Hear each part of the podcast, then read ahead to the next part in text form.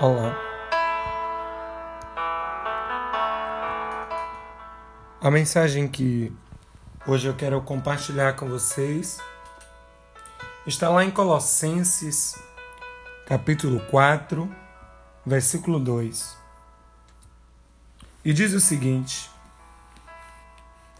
Perseverai em oração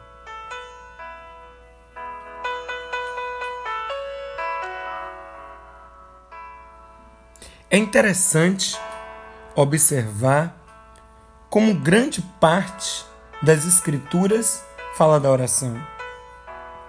Seja fornecendo exemplos, reforçando preceitos ou anunciando promessas.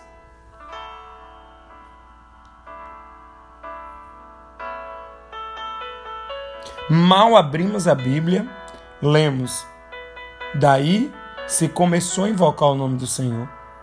E quando estamos prestes a fechar o livro, o Amém de uma fervorosa súplica chega aos nossos ouvidos. Os casos são abundantes. Aqui encontramos um Jacó em conflito, ali um Daniel que orava três vezes ao dia e um Davi que do fundo do seu coração clamava por seu Deus. Na montanha, vimos Elias. Na masmorra, Paulo e Silas temos uma multidão de mandamentos e uma infinidade de promessas. O que isso nos ensina, além da sagrada importância e necessidade da oração? Podemos ter certeza de que tudo que Deus fez se destaca em, suas, em Sua palavra. Ele pretende que seja visível em nossa vida. Se o Senhor falou tanto sobre a oração, é porque sabe o quanto precisamos dela. Nossa necessidade é tão profunda que ao chegar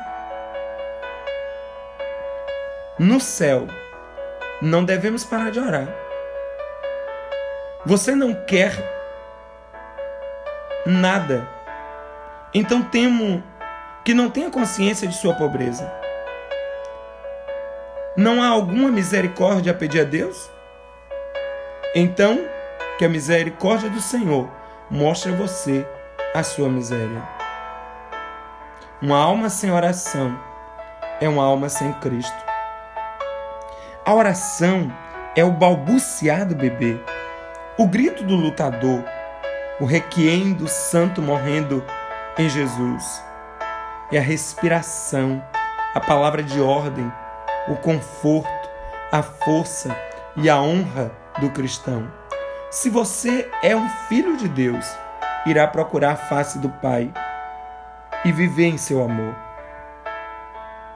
Ore para que este, este momento tão difícil você possa se encontrar com Deus, com seu Senhor, em uma comunhão íntima e direta com Cristo. E que participe com frequência do banquete de seu amor. Ore para ser um exemplo e uma bênção aos outros e que possa viver mais a glória do seu Mestre.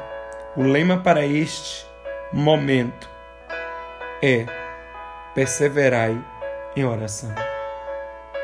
Que Deus em Cristo te abençoe.